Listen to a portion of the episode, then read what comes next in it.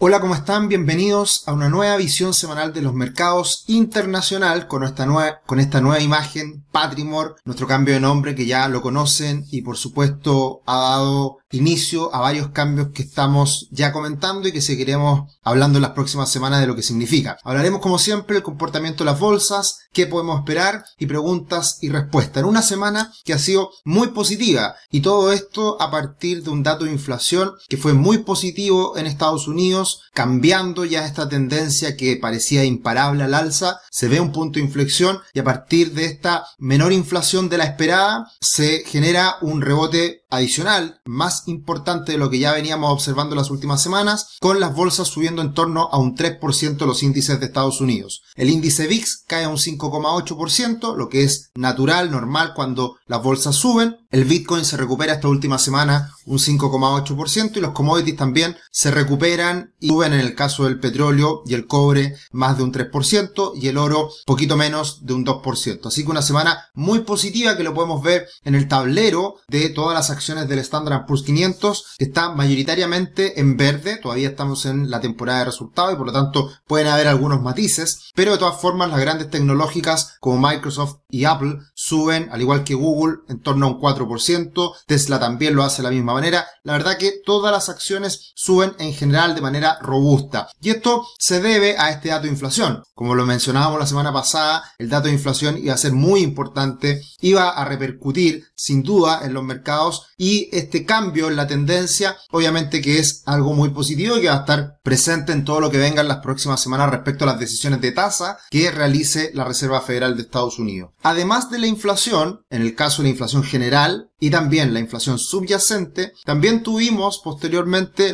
el índice de precio del productor. Eso cae y muestra una cifra negativa, una desaceleración importante en lo que significa los precios. Siempre se habla de que los precios del productor son un anticipo o, va de la mano con, los, el índice de precios general y, por lo tanto también es una buena noticia. Acá podemos ver este punto de inflexión que todavía es menor y la verdad que todavía no podemos cantar victoria, pero algo que es muy importante en la inflación a nivel global es el precio de los commodities, principalmente los precios del combustible, del petróleo. Y ahí hemos visto una caída importante de máximos y eso en Estados Unidos en particular se ve reflejado rápidamente. En Estados Unidos básicamente lo que ocurre es sube el precio del petróleo, sube rápidamente el precio de la benzina y viceversa. Por lo tanto, este es un indicador importante que puede ir traspasándose al resto de la economía. También hay que ver todos los otros precios de las materias primas que también hay que tenerlos en cuenta y también pueden incidir. Así que vemos una caída tanto en el índice general como en el índice subyacente. Esperemos que esto continúe en las próximas semanas. ¿Y cuál ha sido el efecto en los mercados? Ah, el impacto directo de las últimas dos noticias importantes en Estados Unidos. El reporte de empleo del primer viernes del mes, que fue la semana ya antepasada, y también por ahora el, índice, el reporte de inflación que se conoció. ¿Qué refleja este gráfico? Muestra cuál es la probabilidad de que en la próxima reunión de la Fed de septiembre se suban las tasas en 75 puntos base. Y cuando sale un buen dato, claramente aumenta esta probabilidad. De hecho, posterior al dato de empleo, subió a sobre el 80% probabilidad y luego con el dato de inflación cae fuertemente a menos del 50%. Por eso es tan importante los datos que estamos conociendo hoy día en Estados Unidos, que fue lo que dijo la Fed. Si los datos salen buenos, la economía anda bien, la inflación puede seguir alta y por lo tanto la, tasa, la Reserva Federal puede seguir subiendo las tasas. Caso contrario, si la economía se desacelera, se debilita y, en consecuencia, la inflación empieza a ceder, las alzas de tasa van a ser menos agresivas van a ser más y eso obviamente que es lo que el mercado está celebrando o también en otros casos no tan contento a raíz de esta situación. Y el impacto directo en mercados, en el caso del dólar, acá está el índice del dólar de Bloomberg, vemos una caída severa, una caída muy importante con la cifra de inflación. ¿Por qué? Porque si la inflación baja, la Reserva Federal sube las tasas menos de lo esperado. Si sube menos las tasas, eso quiere decir que Estados Unidos se hace menos atractivo en términos de tasa. Y todo lo que mueve el mercado de divisas a nivel global es la diferencia de tasas entre un país y otro. A modo de ejemplo con Chile. Si las tasas en Chile son muy altas respecto a las de Estados Unidos, los capitales van, se endeudan en Estados Unidos en dólares y esos dólares los llevan a un país como Chile que tiene mayor tasa. Y por eso los grandes fondos de inversión en el mundo se ganan diferenciales de tasa, apalancado, con deuda, con grandes cantidades de dinero, en donde van buscando esa mayor tasa. Entonces el hecho de que Estados Unidos suba las tasas menos de lo esperado, debilita a su moneda, debilita al dólar y por lo tanto beneficia al resto de visas que están teniendo hoy día mayores tasas. Ese es un, un ejemplo concreto del impacto que tiene los movimientos de tasa en el mundo por parte de Estados Unidos y cómo afecta al resto de países a nivel global. En el caso del índice de precio del productor, la variación del último año, se puede ver ya de manera más concreta cómo se está revirtiendo esta tendencia al alza. Llegó a rozar el 12% y hoy día ya está bajo el 10%. Así que también esto es una buena noticia. ¿Y cuál es el impacto que está teniendo todo esto en la bolsa, en el Standard Poor's 500? Acá podemos ver cómo el Standard Poor's 500 desde el máximo al mínimo ya lleva una corrección sobre el 50% de Fibonacci. Esto lo hemos hablado en otras ocasiones. Acá está el retroceso de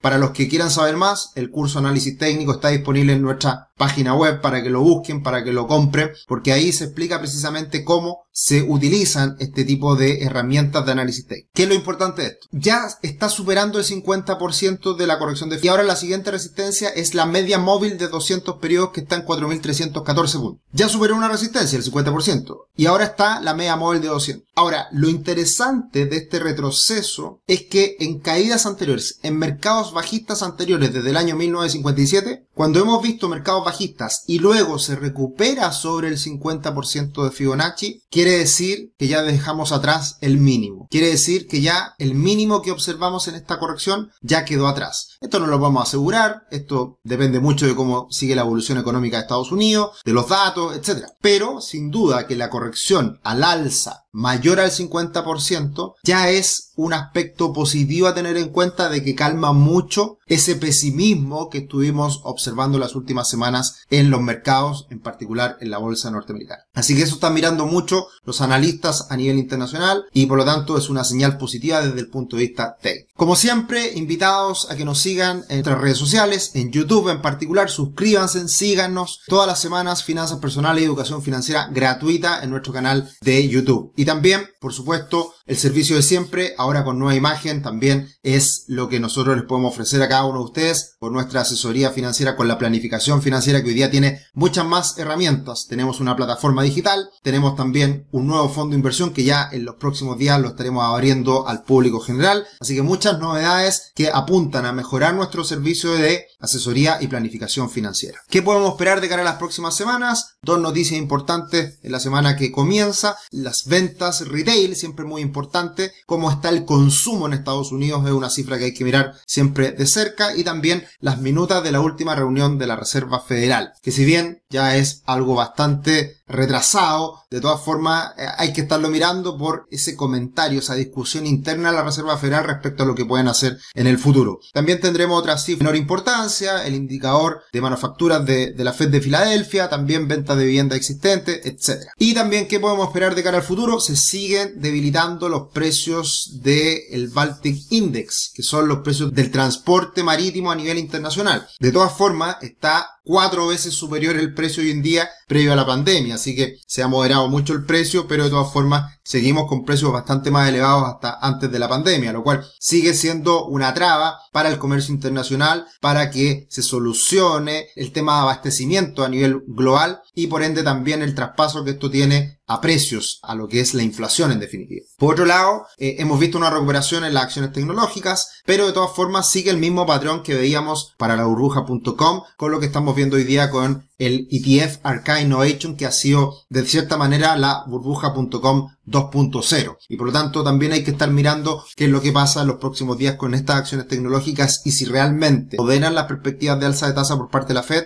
y con eso puede también verse un beneficio relacionado a las acciones tecnológicas que dependen del crédito barato, del financiamiento barato. Así que eso también es un aspecto importante tener en cuenta. Y lo otro, mirar los indicadores de inflación. Estamos mirando los precios de la gasolina, estamos precios mirando los precios de la agricultura y todo, en, todos ellos hemos visto un retroceso, una moderación. Todo esto hay que seguirlo mirando y muy importante, no vamos a tener cifras tan relevantes de aquí a la gran cita que tendremos hacia fines de agosto, la semana subsiguiente, en donde tendremos el simposio Jackson Hole, que es siempre un lugar donde se juntan los banqueros centrales del mundo, y en este caso, Jerome Powell, vamos a estar atentos a lo que dice y lo que podría finalmente concretarse en esta próxima alza de tasas en septiembre. Así que muy importante también lo que ocurra con ello en las próximas semanas. Y por último, preguntas y respuestas. Algunas preguntas, bueno, gracias a todos los que nos tiraron y felicitaciones por nuestro cambio de imagen y todas las novedades que estamos presentando. Acá José nos dice, ¿por qué los mercados se anticipan a la recesión? ¿Cómo lo saben? Lo he escuchado un montón de veces, pero nunca me ha hecho sentido. ¿Hay alguna razón técnica para aquel fenómeno? Muy importante, José. La bolsa y los precios de las acciones lo que hacen es a raíz de mucha información que está en el mercado, muchos inversionistas, analistas que miran la información, miran lo que va a pasar en los próximos 12 meses, en el futuro, en las empresas en relación a la evolución económica, en la predicción de utilidades, de ingresos, costos, etc.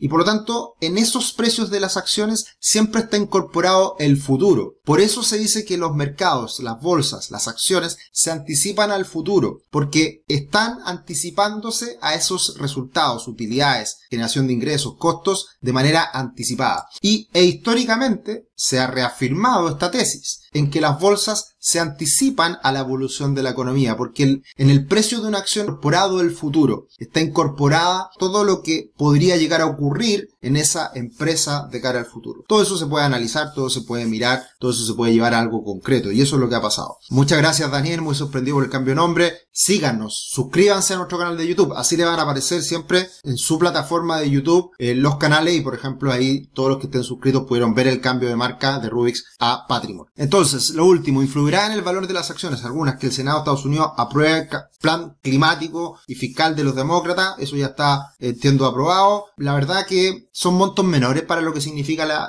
economía norteamericana y, la verdad que es algo que tiene poco impacto en el conjunto de los índices acciones. Ahora obviamente en algún sector en particular pueden haber efectos, pero esto es algo que precisamente todo el tema de la energía limpia era un plan, era, era parte del plan con el cual Biden llegó a la presidencia de, Estados Unidos. Por lo tanto, no es nada nuevo, era algo que ya estaba prometido y eh, está ocurriendo en este momento. Así que eso es, en este caso, la visión semanal de los mercados internacional. Como siempre, los dejamos invitados a que vean también la visión semanal de los mercados nacional y estén muy enterados de lo que puede pasar en el futuro. Así que desde ya, muchas gracias por acompañarnos, suscríbanse, síganos en las diferentes redes sociales. Un abrazo, que estén muy bien, chao.